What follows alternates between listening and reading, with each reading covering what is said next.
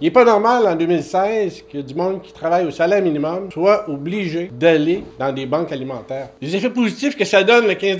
on aiderait des milliers de travailleurs à être plus sereins dans leur travail et à aimer le travail. On éviterait les travailleurs qui changent de place, ce qui fait que la productivité augmente, la qualité des produits augmente